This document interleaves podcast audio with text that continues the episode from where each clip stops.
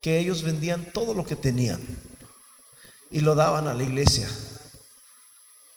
Vendían todo lo que tenía. Dice la Biblia que no había ni uno solo que tuviera necesidad. Así que, brother, mejor nos conviene dar los diezmos a que vendamos nuestros carros, nuestras casas y todo lo demás. También eh, el diezmo, brother, no es el 5% de lo que tú ganas, ni es el 15, ni es el 20%. A veces nos malacostumbramos, ¿verdad? De diezmar de más o de menos. La, el diezmo es el 10% de lo que nosotros consumimos. No es una obligación, brother. Esto solamente es si alguien ¿verdad? así lo siente. Pero es, sí, es un, prácticamente un mandato de Dios para que podamos salir adelante. Jesús también tenía a, personas que lo ayudaban en, con el dinero, ¿verdad? Porque hermanos, sin dinero pues no comemos y no vestimos y no, no tenemos electricidad, no tenemos edificio, no tenemos nada. Y ustedes saben quién era el, el que le agarraba del tesoro a Jesús, que era el, el que estaba ahí. Y nomás quiero darles a entender que es algo, brother, que bíblico, ¿verdad?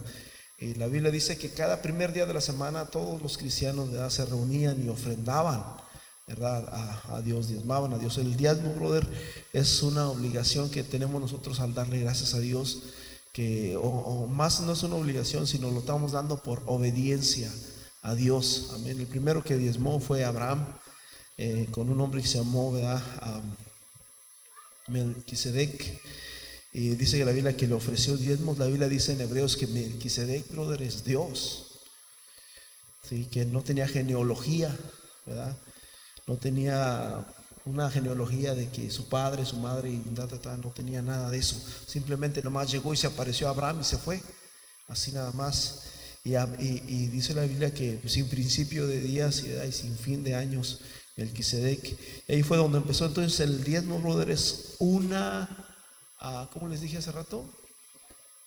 Es una obediencia, es por obediencia al mandato de la palabra. Pero la ofrenda, brother, eso es algo que sale del corazón. Amén. Esa es una, es una bendición que nosotros le damos a Dios.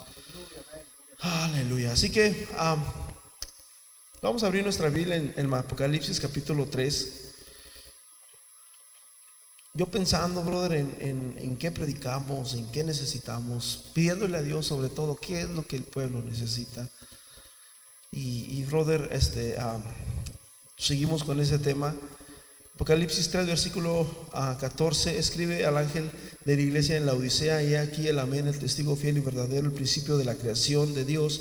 Dice esto, yo conozco tus obras, que ni eres frío ni caliente, ojalá fueses frío o caliente, pero por cuanto eres tibio y no frío ni caliente, te vomitaré de mi boca por, porque tú dices, yo soy rico y me he enriquecido y de ninguna cosa tengo necesidad y no sabes que eres un desventurado, miserable, pobre, ciego y desnudo. Señor, háblanos en esta hora, Padre. Háblanos al corazón, Señor. En el nombre poderoso de Jesús de Nazaret. Amén. Amén. Tome su lugar, hermanos. Voy a tratar de ser breve.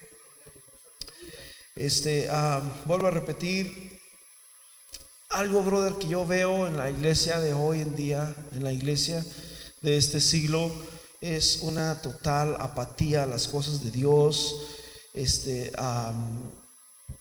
sí, decimos Señor, Señor, como dice Jesús, no todo el que dijere Señor, Señor entrará en el reino, ¿verdad?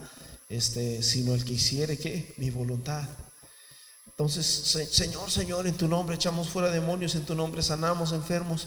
Este, yo no, dice el Señor, apartados de mí, porque yo no los conozco, no sé quiénes son ustedes. Nunca tuvimos un encuentro. O sea, ustedes hablaron de mí y bueno, pero yo no los conozco a ustedes. Entonces, aquí, brother, podemos ver, ¿verdad?, de que ah, tristemente ahora en el mundo hay una apatía, hay un resfriamiento espiritual tremendo. Sí queremos, mucha gente, ¿verdad? Muchas iglesias, mega iglesias, sí quieren escuchar la palabra de Dios y les predican la palabra de Dios. Hermanos, el Satanás sabe la Biblia. Satanás conoce la Biblia. Cada vez, hermanos, que, vemos un, cuadro donde Satanás se presenta, Satanás se presenta hablando la palabra de Dios, pero, brother, de una manera torcida. ¿Sí me explico? Dios le dice a Adán y Eva, no comerás de todo árbol, de todo árbol puedes comer, excepto del árbol del bien y del mal. Viene Satanás y le dice, con que Dios os ha dicho que no comáis de todo árbol, Lo dijo al revés. ¿sí? Dios dijo, de todo árbol puedes comer, excepto de este. Viene Satanás, con que Dios nos ha dicho que no comáis de todo árbol, poniendo en tela de duda la palabra de Dios. Paz de Cristo. Y así, hermanos, es como estamos la iglesia del día de hoy, brother. Tristemente eh, vivimos una apatía, vivimos un... Ah, ah, estamos enfermos. Una persona enferma, brother, este, no tiene apetito. Come muy poco y no puede comer más. Y, brother, ese es uno de los, resultados por el cual muchas veces cuando venimos a la casa de Dios, a, la iglesia nos da un sueño, no, nos da flojera, empezamos a bosteciar, se nos viene, dicen brother por ahí que, que, andan los demonillos por ahí metiendo, a, ¿qué es lo que meten la colilla, verdad? Creo en, la boca de los hermanos, supuestamente, para que les dé mucho sueño y, y no escuchen la palabra de Dios. Paz de Cristo. Así que, brother, eso es algo que nosotros estamos luchando. O sea, ¿qué es la palabra de Dios? La palabra de Dios es un alimento. Es un alimento, pero cuando nosotros estamos sanos, wow, yo quiero aprender más de la Biblia, yo quiero aprender más de la palabra de Dios. Hermano, te invitamos el, tal día al servicio, amén, yo voy a estar ahí porque quiero aprender, hay hambre de Dios. Pero, brother, tristemente la iglesia hoy en día, brother, no tiene tanta hambre de la palabra de Dios. No hay ese deseo de, tener más hambre. Y, pensando en eso, brother, en que el Señor viene, el que el, Señor está las temporada, la mayoría de las iglesias, principalmente acá, ¿verdad? Que, que nos enfocamos tanto en, en lo material. Pero el Señor realmente lo que ve es otra cosa. El Señor lo que ve es una desnudez espiritual tremenda. Hermanos, escúchame bien, la desnudez, brother, produce vergüenza. Cuando Adán y Eva pecaron, ellos se dieron cuenta. Hasta ahí fue que ellos se dieron cuenta que estaban como desnudos. ¿Y qué fue lo que provocó eso, brother? Que fueron y se escondieron delante de Dios porque, brother, había vergüenza. Yo siempre he dicho que, que a veces decimos, y, brother, ¿hasta dónde me tengo que poner la, falda? ¿Hasta qué? Unos que hasta abajo, otros que hasta arriba, otros que más arriba, y, pues hasta donde te alcance la vergüenza. Yo recuerdo la primera vez que usé un short, brother, en México, cuando estaba allá el más jovencito y, tenía un short que me parecía muy bonito, ¿verdad? Y lo usaba ahí en la casa, en la familia, pero un día se me ocurrió salir a la calle y salí con mi chorcillo, brother, a la calle, vio bien, bien contento, ¿verdad? Y cuando salí, mi hermano, haz cuenta que mi casa estaba, está el mero frente de ahí, ¿verdad? Y, y salí, fui, supongamos aquí donde está, cerquitas, donde está la, la segunda este de enfrente, unos 100 metros, brother, sentía que andaba desnudo. Me sentía desnudo allá. No aguanté. Yo, y, yo ya me había, este, ya me había echado porras, ya me había animado, bastantes días tenía que, que tenía ganas de salir y, yo quería hacer como los demás, este, este, con mi chorcito y bien feliz, bien. Ya, ya me había echado porras, ya me había este, preparado para, para ese día. Y ese día que se llegó el día que salí, brother, no aguanté, no, no soporté, me sentía mal. Y, y brother, no aguanté ni 10 minutos, tuve que entrar a mi casa. Nadie me dijo nada. Pero, brother, algo acá no me dejó, ¿no? Eh, no, no, ¿sabes qué? Estás mal. Paz de Cristo. En ocasiones, ¿verdad? Que he venido a la iglesia aquí, este, cuando venimos del trabajo, en muchas ocasiones ya, no nos, ya no nos alcanza el tiempo de llegar a la casa y cambiarnos una camisa manga larga. Yo vengo con una camisa de trabajo, brother, y, y por comodidad son camisas pues manga cortas. Brother, yo siento como si no tuviera camisa. A veces cuando estamos acá, que tenemos que, que este, administrarlos desde acá de enfrente o así, me siento mal. Paz de Cristo.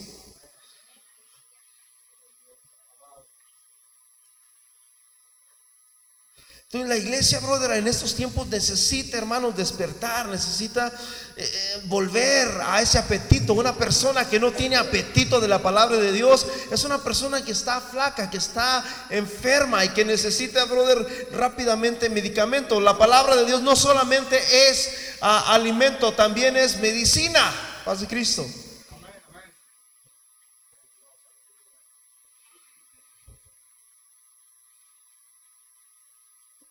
Allá en Tito, en el capítulo 1, versículo 15, ¿verdad? Dice la palabra del Señor, versículo 16, que profesan conocer a Dios, pero con sus hechos lo niegan. Y, y brother, este, a profesar, brother, es, según el diccionario, dice, es aceptar o seguir una, religión, una religión o una doctrina o una creencia eh, y aquí pone un ejemplo, dice, por decirlo así, las personas que profesan budismo. En este caso nosotros profesamos el cristianismo. Amén. Dice, profesar significa ejercer una persona o una profesión o un arte o un oficio, por decirlo así, pone un ejemplo, personas que profesan medicina. Las personas que profesan medicina, brother, son personas que, estudiaron, son personas que, se, que se, dieron ahí para poder, hermanos, adquirir una profesión. Y, allá, hermanos, en, Tito, ¿verdad? Podemos ver de que estas personas sí profesan conocer a Dios. O sea, este, tienen todas las cualidades. Como decía Jesús, ¿verdad? Hablando de los fariseos, de, los religiosos de aquel entonces, hagan todo lo que ellos dicen, pero no lo que ellos hacen. Profesan, dice, conocer a Dios, pero con sus hechos lo niegan, siendo abominables y rebeldes y reprobados en cuanto a toda buena qué? Obra, contra toda buena doctrina. Esto qué es lo que se puede ver aquí, brother, es que, escúchame bien, brother, aquí no, es, no le está hablando a, a, los, no quiero ofender, a, los de afuera. Aquí no les está hablando a los de, a los de sin religión. Aquí no les está hablando a los de sin iglesia. Aquí les está hablando, brother, a la iglesia. Le está hablando al pueblo de Dios. Amén. Nos está hablando a nosotros, cada uno en lo personal. Amén. Entonces dice, sí profesan conocer a Dios, pero con sus hechos lo niegan. Aquí podemos ver que él está hablando prácticamente al pueblo judío, al pueblo de Israel. Pero hermano, nosotros también estamos metidos ahí.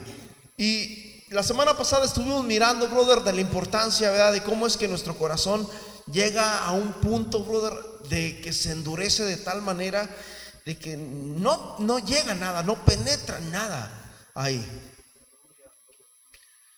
En Efesios capítulo 4, versículo 17, está hablando, brother, de un entendimiento de un entendimiento. ¿Qué es entendimiento? La palabra entendimiento es entender.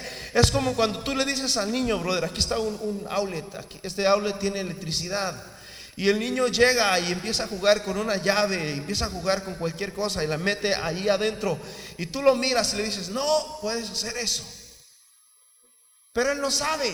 Y, y dentro de 5 o 10 minutos va a llegar nuevamente y va a hacer lo mismo. Y tú le vas a dar y le vas a pegar. No hagas eso. Pero él no sabe nuevamente y, él, no entiende qué hay allí. Entonces, bueno, ya probablemente se calma, pero al segundo, tercer día dice, ahora sí no hay nadie. Yo quiero ver, este, quiero jugar, quiero ver hasta dónde llega este cable, o yo no sé lo que tenga ahí y qué es lo que va a pasar. Le va a dar electricidad. ¿Sí? Le va a dar electricidad. Pero, brother, una vez que ya entiende, muchas veces hay muchas cosas, brother, que las entendemos por experiencia propia. Amén. Hay cosas que las entendemos porque nuestro entendimiento, wow, o sea, mira, mi hijo, si tocas aquí, va a pasar esto, va a pasar aquello. Wow, ya no lo hago. Ya me explicaron, me, abrieron el entendimiento que va a pasar esto, que va a pasar aquello. Y ya, pero muchas, muchas de las veces, la mayoría de las veces yo hablo personalmente, aunque me decían y aunque me decían, yo no quedaba conforme. Yo quería experimentarlo hasta que, uy, pensaba que yo era de, de fierro, que a mí no me iba a hacer nada eso. Paz de Cristo. Entonces aquí la palabra del Señor, hermanos, en Efesios capítulo 4, versículo 17, habla y dice de esta manera. Esto pues digo y requiero en el Señor. El apóstol Pablo les habla, hermanos, a los efesios y les dice, esto pues digo y requiero. Brother, cuando alguien requiere, es un requisito que no tienes que fallar. Por decirlo así, hermanos, hay trabajos donde si tú no llegas con un casco no puedes trabajar. Hay trabajos donde si tú no llegas con los zapatos adecuados no puedes trabajar.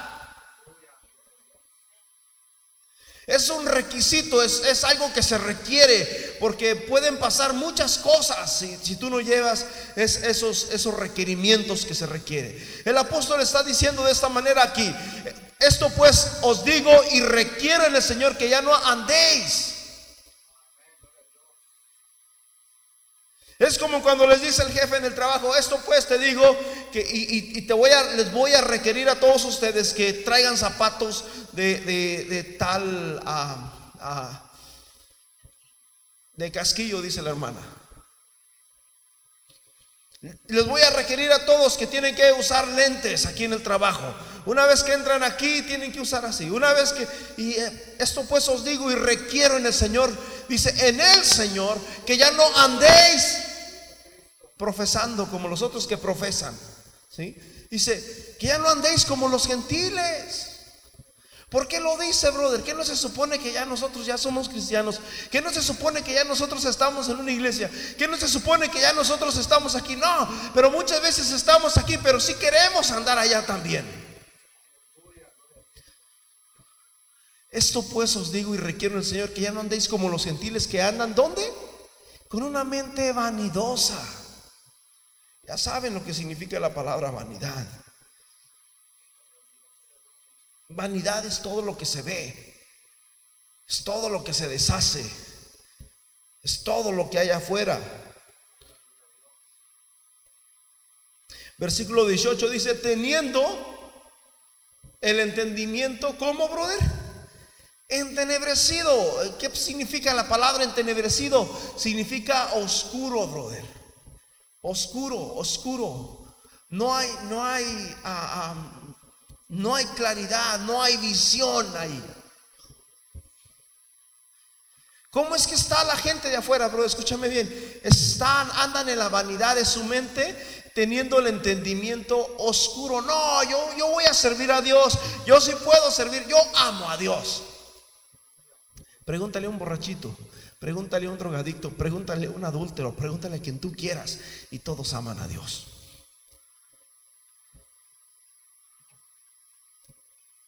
Paz de Cristo. Pero, ¿sabes una cosa? A veces nosotros decimos que ya nomás porque no somos adúlteros, que nomás porque no somos, no, no, somos homicidas, no somos detractores, no somos este, borrachos, no somos drogadictos, no somos afeminados. Entonces a nosotros no nos, ese versículo no, no entra aquí. Brother, pero le fallamos a Dios. Somos infieles con Dios. No pasamos tiempo, brother. ¿Cuántas veces tú abriste la Biblia esta semana?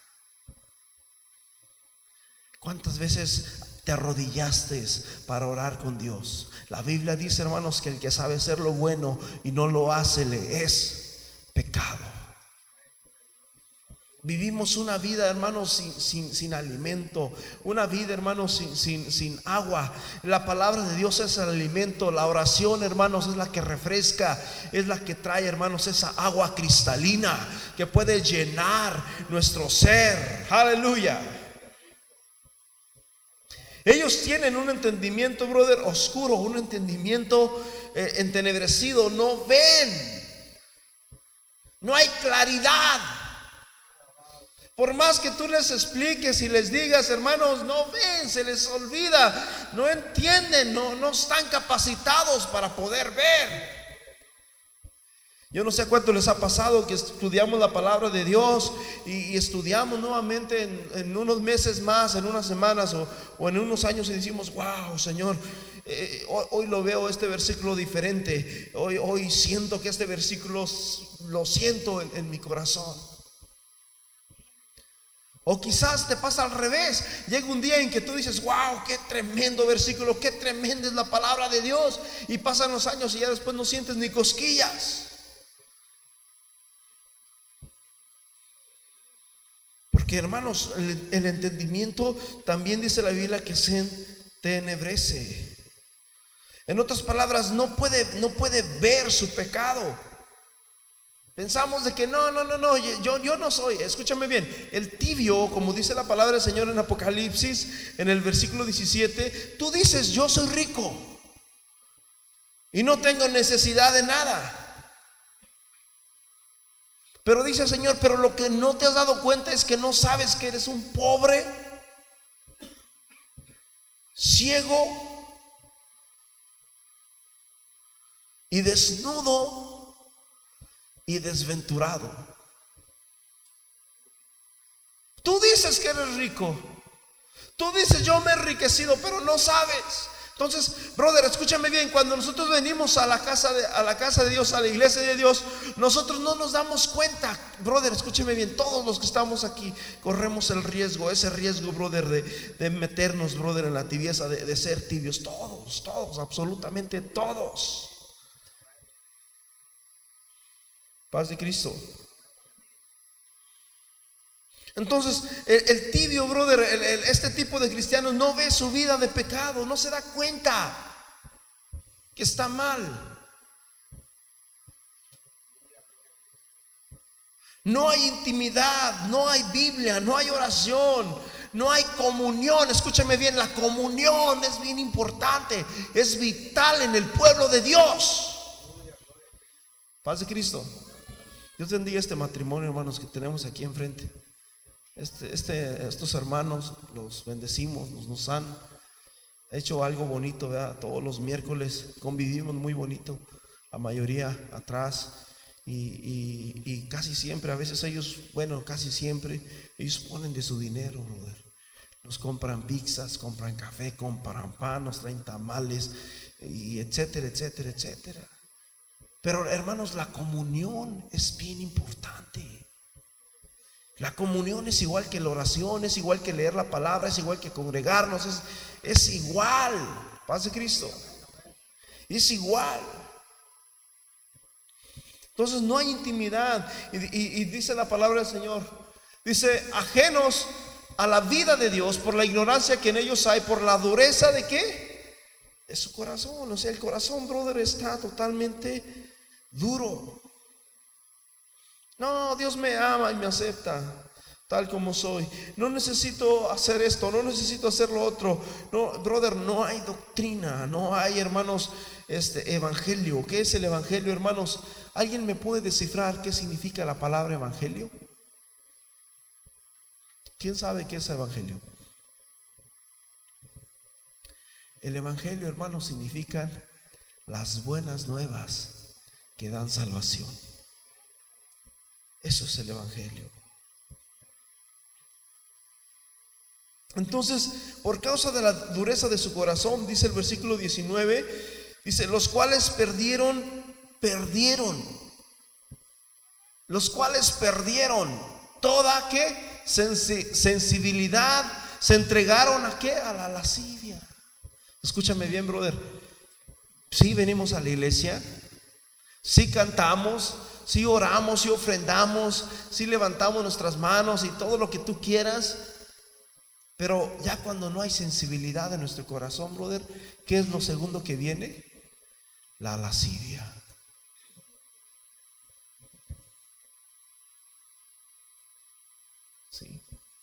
Cuando no hay sensibilidad ya al Espíritu, cuando ya, ya todo el mundo estamos cantando y adorando a Dios y me gozaré me alegraré y nos gozamos, pero ya no, no nos gozamos.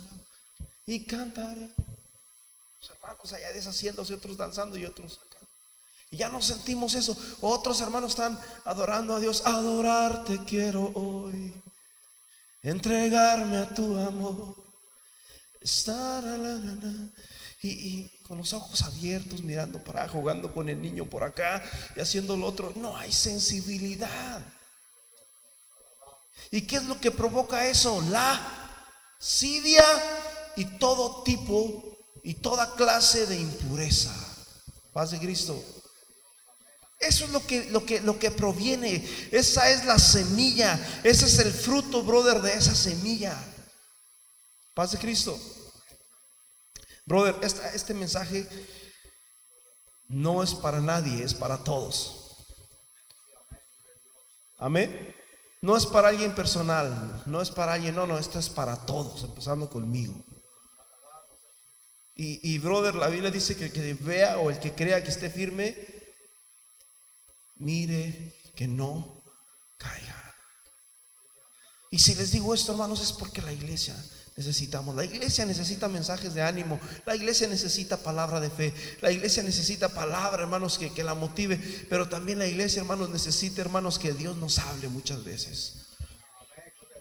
Que, que, nos diga cuál es nuestra situación, en qué situación nosotros realmente estamos.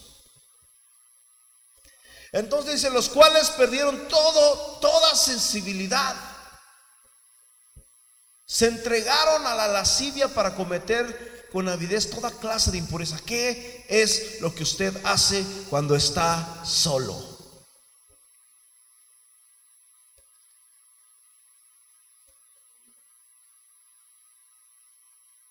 Buscar la tabla, aprender el televisor. Brother, el pecado y está en nuestra propia casa. No tienes que ser un, asesino, un fornicario, de los que andan por allá afuera y haciendo y deshaciendo. No, no, no. El pecado está en nuestra propia casa. Dice la palabra del Señor que la lámpara del cuerpo es el ojo. Si tu ojo es bueno, dice que todo tu cuerpo está en luz.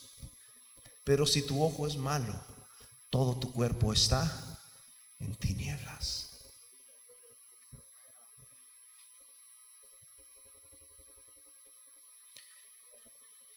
Segunda de Corintios capítulo 4, versículo 4 dice la palabra del Señor de esta manera.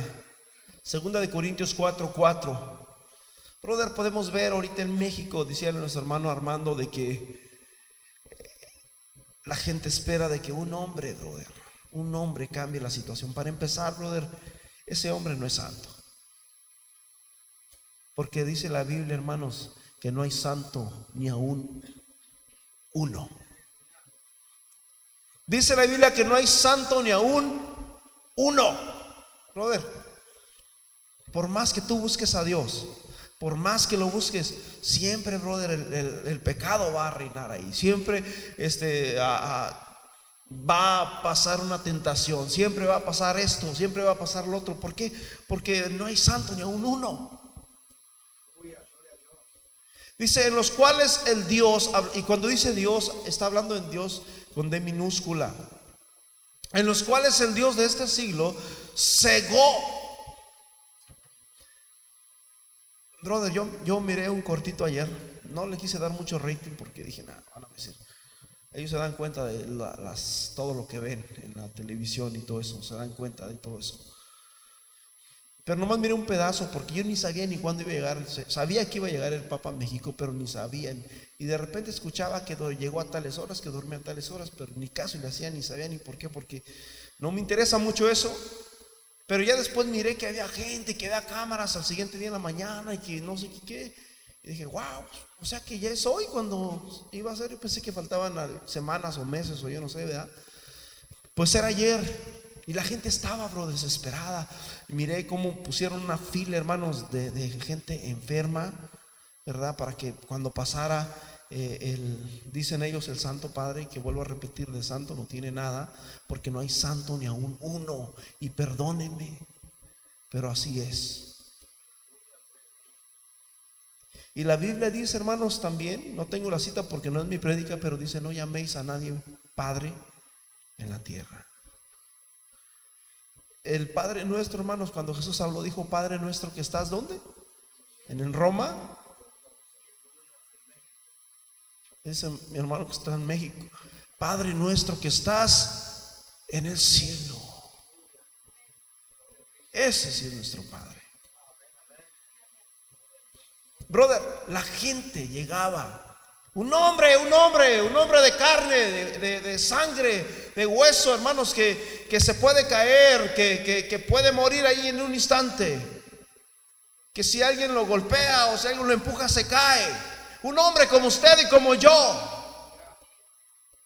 Que probablemente si mira a una mujer este, a semidesnuda, va a tener deseos porque es un hombre pecador. Así como usted y como yo. Se acercaban. Y cuando salió, él besaba manos y le besaban la mano. Y ahora, pensando en eso, les decía a mis hermanos, hombre, ¿cómo tendrá la mano? tantos besos que le dieron a este hombre. Pero la pregunta es, el Dios de este siglo cegó el entendimiento de los incrédulos. ¿Quiénes son los incrédulos? ¿Quiénes son los incrédulos? Los que no creen a la palabra de Dios. Ellos sí creen a lo, que no se ve. Ellos sí creen, brother, al Papa, imagínense, a un hombre de carne, a un hombre de sangre, de carne. Sí le creen a él, pero no creen a la palabra de Dios. Dice, en los cuales el Dios de este siglo, hablando de Satanás, ¿sí? en los cuales Satanás, que es el Dios de este siglo, cegó no pueden ver, no se dan cuenta de que es un hombre igual que ellos. No se dan cuenta de que ese hombre no es ni Dios, no es ni papa, no es ni santo. Brother. Dice, cegó el entendimiento. ¿Qué significa cegar, brother? Cegar significa que no ven no se dan cuenta, no pueden, no pueden percatar. Y aunque tú le digas, mira, la Biblia dice, mira, en el Salmo 115, ¿quién sabe qué dice el Salmo 115? Habla de la idolatría. Los dioses de este mundo son plata y oro. Tienen ojos, pero no ven, oídos tienen, pero no oyen, manos tienen, pero no, no palpan a piezas tienes, pero no andan. Y, semejantes a ellos son los que los hacen y cualquiera que confía en ellos. No entienden.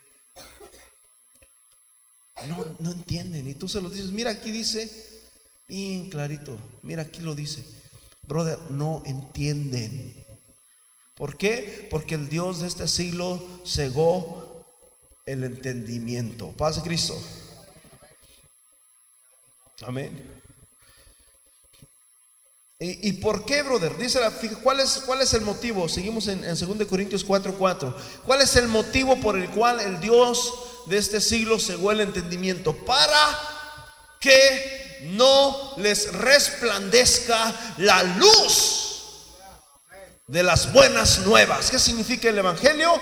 las buenas nuevas de salvación. La palabra evangelio significa buenas nuevas que traen salud o salvación. Amén.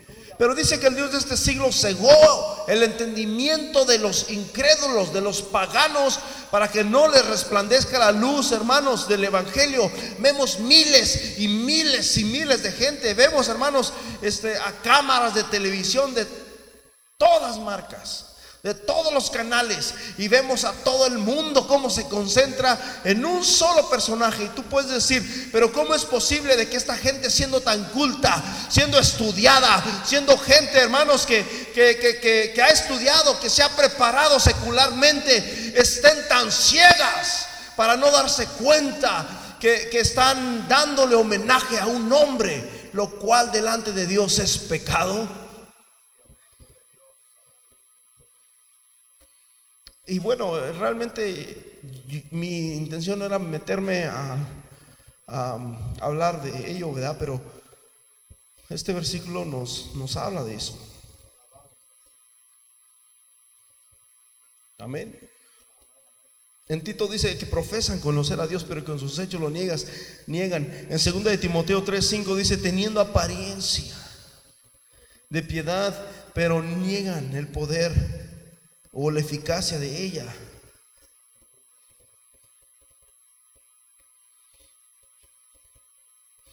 Escúchame bien. Un hombre no puede cambiar la situación de un país. Un hombre no puede cambiar la situación, hermanos, de un mundo.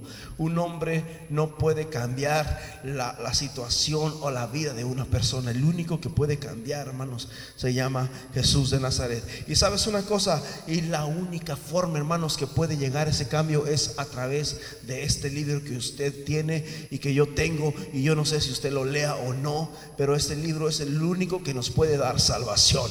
Dice Jesús, hermanos, en Juan 5:39, escudriñar las escrituras, porque a vosotros os parece que en ellas tenéis la vida eterna y ellas son las que dan testimonio de mí. Pero hermanos, una de las cosas que nosotros tenemos es que no escuchamos, no escudriñamos.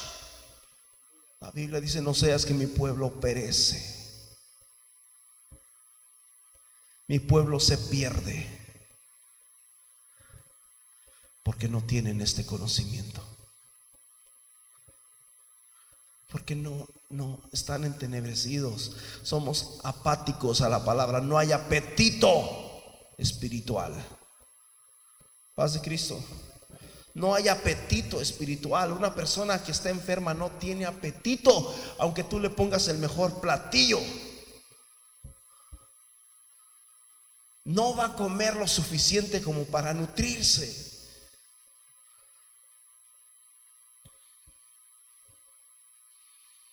Dios es el único que trae luz. Efesios capítulo 1, versículo 15. Efesios 1, 15. Wow, alguien prendió el calentón y yo siento que ya me estoy asando. Ya está apagado.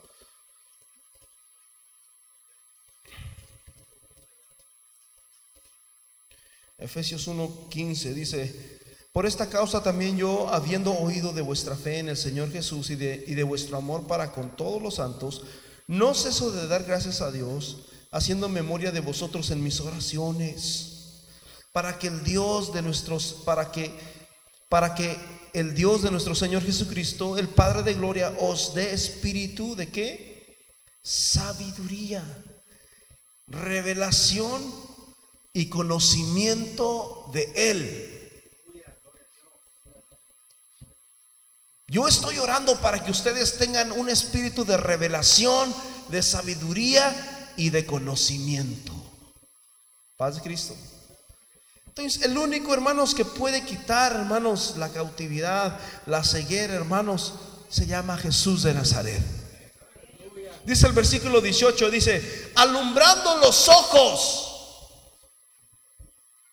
alumbrando los ojos, los ojos que estaban ciegos, los ojos que no miraban, donde había ceguera espiritual, hermanos, alumbrando los ojos de vuestro entendimiento para que sepáis cuál es la esperanza de aquel que os ha llamado y cuáles son las riquezas de, de la gloria de su herencia en los santos.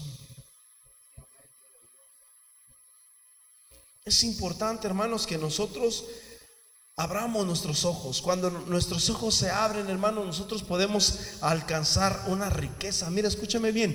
Probablemente la mayoría de nosotros que estamos aquí, aunque hay doctores en la iglesia, hay abogados, hay, licenciados, hay, personas, hermanos, estudiadas dentro de la iglesia. Y es importante que usted, hermanos, este, anime a sus hijos para que sean gente de profesión Hermanos, que, que, venga uno de sus hijos, que sea doctor, que venga uno de sus hijos aquí, que, que sea gente de profesión, que sean arquitectos. Paz de Cristo. Eso es bueno. Dice la Biblia que los hijos de este siglo a veces son más sagaces que los hijos de luz. Anime a sus hijos, hermanos, para que sean grandes, para que sean estudiosos, para que sean gentes, hermanos, este, de, alto nivel. ¿Por qué? Porque solamente esta palabra, hermanos, es la que nos puede dar sabiduría, revelación y conocimiento. La mayoría de nosotros, ¿verdad? Quizás algunos no terminamos ni primaria, pero sabes una cosa, la palabra de Dios, hermanos, nos da sabiduría nos da revelación y nos da conocimiento.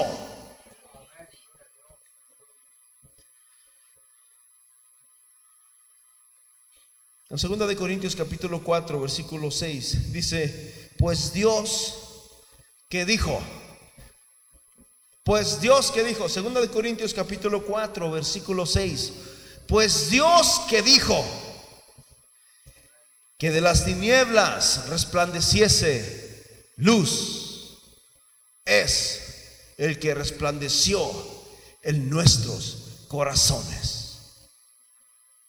Cuando, hermanos, dice la Biblia en Génesis 1.1, que en el principio creó Dios los cielos y la tierra, y que el Espíritu de Dios se movía sobre la faz de las aguas. Yo no sé cuánto tiempo pudieron pasar en ese versículo del 1 al 2. Y la tierra estaba desordenada y vacía. Pudieron pasar años, pudieron pasar mil años, pudieron pasar muchísimo, muchísimo, muchísimo, muchísimo tiempo. Pero de pronto Dios dijo, en el, en el versículo 2, Dios dice, sea la luz. Paz de Cristo. Dios dijo, sea la luz. ¿Y saben qué pasó? Que se alumbra todo. Hubo, hermanos, escúchame bien, ahorita qué precioso, hermanos, miren, podemos apagar la luz de aquí de adentro y podemos ver. ¿Alguien se va a tropezar si apagamos las luces? En la noche sí, bro. En la noche sí, ¿por qué? Porque está oscuro. Pero ahorita, hermanos, con esa lucesota que tenemos allá arriba, alcanza a alumbrar aquí adentro todo. Dice, porque Dios que mandó que de las tinieblas, ahí en el principio, resplandeciese la luz, es el que resplandeció en vuestros corazones para iluminación del conocimiento de la gloria de Dios en la faz de Jesucristo. Aleluya. ¿Quién es, hermanos, el que resplandeció? ¿Quién es el que hizo que, pudiéramos nosotros entender, comprender? Porque escúcheme bien, cuando estamos entenebrecidos, cuando estamos cegados, no podemos ver. Aunque tú le des el mejor alimento, aunque le des el mejor versículo, aunque escuchen la mejor predicación, no van a entender. El único, hermanos, que puede quitar esa venda de los ojos se llama Jesús de Nazaret. Por decirlo así, hermanos, cuando Pablo vivía ahí en Hechos capítulo 26, hay una historia tremenda acerca de Saulo o de Pablo. Hechos capítulo 26, dice la palabra de Dios, hermanos, que aquí Pablo está, hermanos, frente al rey Agripa, está siendo juzgado, hermanos. Aquí es Pablo, para empezar, es prisionero, lo tienen prisionero, ¿sí? Y, y en el versículo 1 dice, entonces Agripa dijo a Pablo, se te permite hablar por ti mismo. Pablo entonces extendió la mano y comenzó así su defensa. Me, tengo por dichoso, rey Agripa, de que haya de defenderme hoy delante de ti, etcétera, etcétera, etcétera, etcétera. Pablo, hermanos, está delante de un rey, ¿verdad? Este está exponiéndole su caso a este rey. ¿Por qué razones que lo tienen preso? Es que los judíos lo querían matar. Los judíos, vuelvo a repetir, los judíos lo querían matar. ¿Por qué lo querían matar? Porque Pablo, hermanos, había, Dios había abierto el entendimiento de sus ojos. Vuelvo a repetir, ¿por qué, ¿por qué razón querían matar los judíos a Pablo? Porque Dios abrió el entendimiento de sus ojos. En otras palabras, Pablo antes estaba cegado. Dice la Biblia, hermanos, que, él fue, hermanos, el que eh, movió todo para que mataran a Esteban, que fue el primer mártir de la iglesia. ¿Cómo se llamó el primer mártir de la iglesia? Esteban. Y Pablo era el que andaba ahí levantando cartas y todo. Después se anduvo levantando cartas para ir, hermanos, a Damasco y para matar a los cristianos, pero si tú puedes leer en el versículo 16, Hechos 26, versículo 16, dice de esta manera, pero levántate y ponte sobre tus pies. Aquí está hablando Pablo, está, está declarando cuando él miró la luz que dice que iba, él iba a Damasco a matar a los cristianos y de repente una luz más fuerte que el sol se, se paró frente a él y le llamó y le dijo, levántate y ponte sobre tus pies, porque para esto he aparecido a ti, para ponerte por ministro y testigo de las cosas que has visto y de que y de que y de aquellas en que me apareceré a ti, librándote de tu pueblo y de los gentiles a quienes ahora te envío, para que abras que sus ojos para que se conviertan de las tinieblas a dónde? A la luz. Aleluya. ¿Dónde estoy? Ya me 18, ok. Y de la potestad de Satanás a Dios, para que reciban por la fe que es en mí perdón de pecados y herencia entre los santificados. Levántate, levántate, le dice el Señor, levántate porque yo te voy a enviar a los gentiles para que les abra sus ojos y para que se conviertan de las tinieblas a la luz. Escúchame bien, brother. Nosotros, la iglesia, tenemos una comisión. Nosotros, la iglesia, tenemos una comisión. ¿Y qué es una comisión, brother? Una comisión es una tarea. Escúchame bien, en México eh, eh, cuando me recuerdo, hermanos, que cuando allí donde yo soy empezaron a meter los, las tuberías para el drenaje, cada quien tenía una comisión. ¿Y cuál era la comisión? La comisión era que todo mundo tenía que escarbar enfrente de su casa. Es tu comisión. Entonces tú, tú sabías si tienes que pagar, tú sabías si tenías que agarrarte la pala y empezar meter. Esa era tu comisión.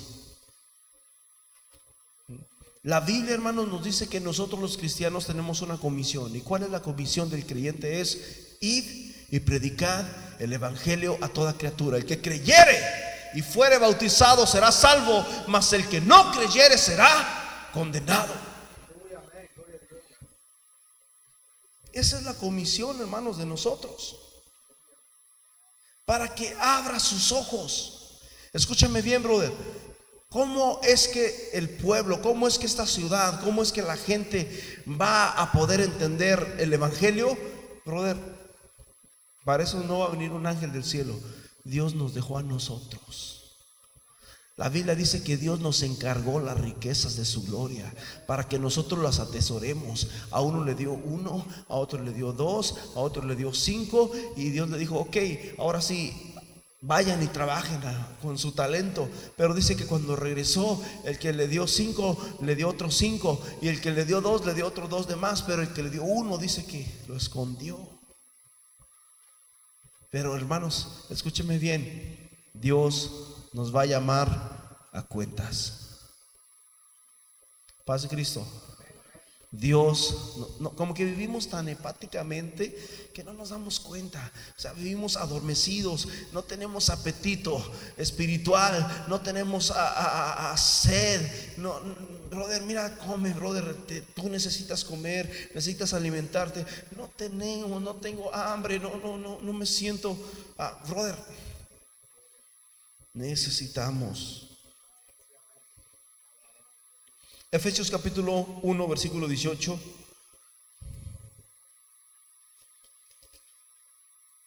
Uno dice así, alumbrando los ojos de vuestro entendimiento para que sepáis cuál es la esperanza de aquel que os llamó y cuáles son las riquezas de la gloria de su herencia en los santos. En 2 de Corintios 3, 18 dice, pero nosotros todos con rostro descubierto. Pero nosotros todos con rostro descubierto. O sea, ya no, ya no hay nada de por medio, ya no hay una cortina de por medio, ya no, ya no hay que cubrirnos, ya no hay que hacer esto o lo otro. Nosotros todos con rostro descubierto, contemplando como en un espejo la gloria del Señor, estamos siendo transformados en la misma imagen de la gloria de gloria en gloria por el Señor en el Espíritu. Hermanos, necesitamos, hermanos, despertar.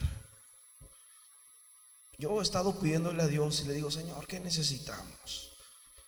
Y, pensando en esto, ¿verdad? Yo quiero dar unos mensajes. Eh, uno de los siguientes mensajes, vamos a hablar acerca, ¿verdad? De, lo que es la madurez. Y después vamos a hablar otro mensaje que, que quiero llamarle también otro evangelio, que vemos bien, hermanos, que hay ahorita muchos tipos de evangelios, muchos tipos de Cristos que se han levantado. Y la iglesia, hermanos, necesitamos despertar. Necesitamos despertar del sueño. Ya basta, dice la Biblia que los que duermen de noche, duermen. Vamos a ponernos en pies. Y abrimos nuestra Biblia en, en segunda de Pedro, capítulo 1, versículo 19. Y con este pensamiento, con esta escritura, nos vamos a ir a la casa.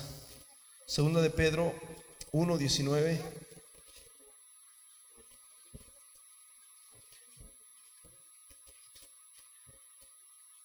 Aleluya.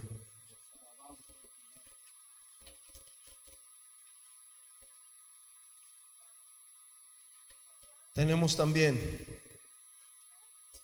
la palabra profética más segura,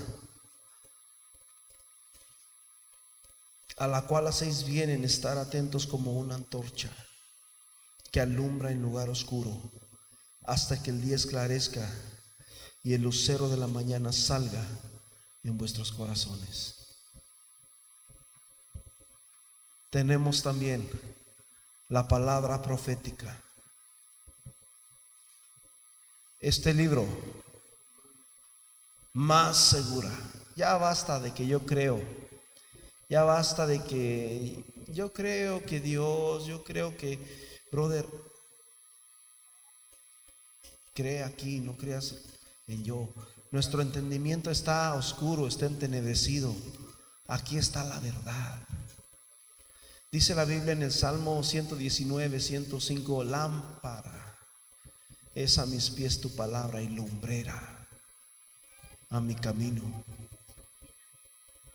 Tenemos también la palabra profética más segura, a la cual hacéis bien en estar atentos como una antorcha que alumbra. Fíjate, ayer, brother, fuimos a, allá al Waffle House, Con, con los hermanos.